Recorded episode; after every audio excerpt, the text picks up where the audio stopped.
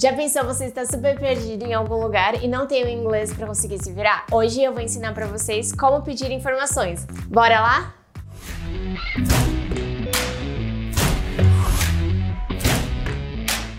Hi guys, Teacher Bárbara here. Hoje eu vou ensinar para vocês como pedir informações e entendê-las. Afinal, sempre que você pergunta alguma coisa, você também precisa entender o que te passaram, certo? Ah, antes de começar, nós temos algumas palavrinhas que são bem importantes na hora de pedir e receber informações. A primeira delas é street, rua, block, quarteirão, avenue, avenida, sidewalk, calçada bridge, ponte, square, praça, bus stop, ponto de ônibus, subway or tube station, estação de metrô. Se você estiver na Inglaterra, geralmente eles usam tub ao invés de subway, mas você também pode usar o subway para se referir ao metrô. Continuando, temos também traffic light, que são semáforos, building, construções, prédios, edifícios, house, casa, crosswalk, faixa de pedestres,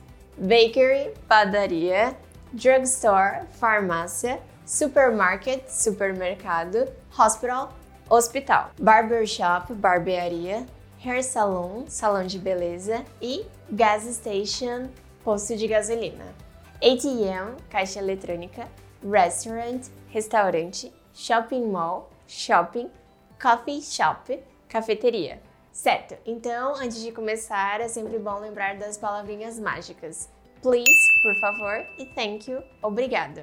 Afinal, ninguém vai te negar ajuda se você for educado. Ah, e ao invés de chegar tocando nas pessoas, como geralmente a gente faz aqui no Brasil, tente usar o excuse me para pedir a informação. Dando continuidade, temos as seguintes frases: Excuse me, I'm a little bit lost.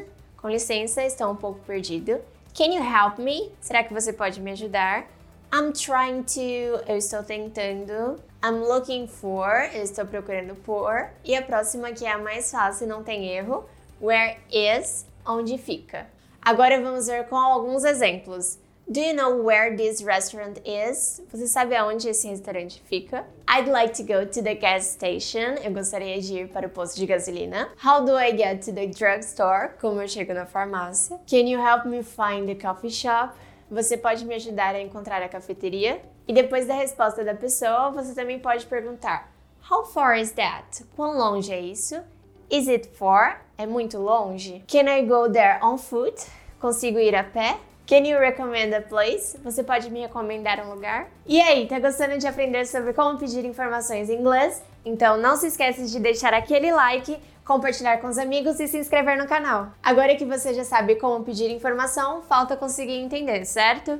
Então, bora lá! The easiest, quickest way is o caminho mais fácil, o mais rápido é walk down or walk straight down, caminhe por, go through, passe dentro ou atravesse por dentro, go over, por cima, por exemplo, uma ponte, go under, por baixo, go around, dar a volta, turn right, take a right or go right, vá para a direita, turn left, take a left or go left, vá para a esquerda.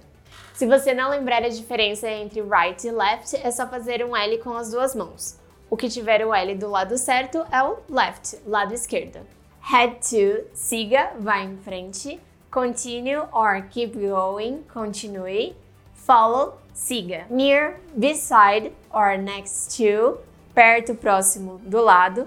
Between, no meio, entre. In front of, em frente. Across from, de frente ou do outro lado da rua. Behind, atrás. On the corner, na esquina. E nearest, mais próximo. Caso você ainda fique um pouco confuso, pode perguntar: Can you point me the direction? Pode me indicar a direção? E depois de conseguir todas as informações que queria, você pode agradecer da seguinte forma: Thank you or thanks, obrigado. Thank you very much, muito obrigada e have a nice day. Tenha um bom dia. E aí, pessoal, gostaram? Espero que sim.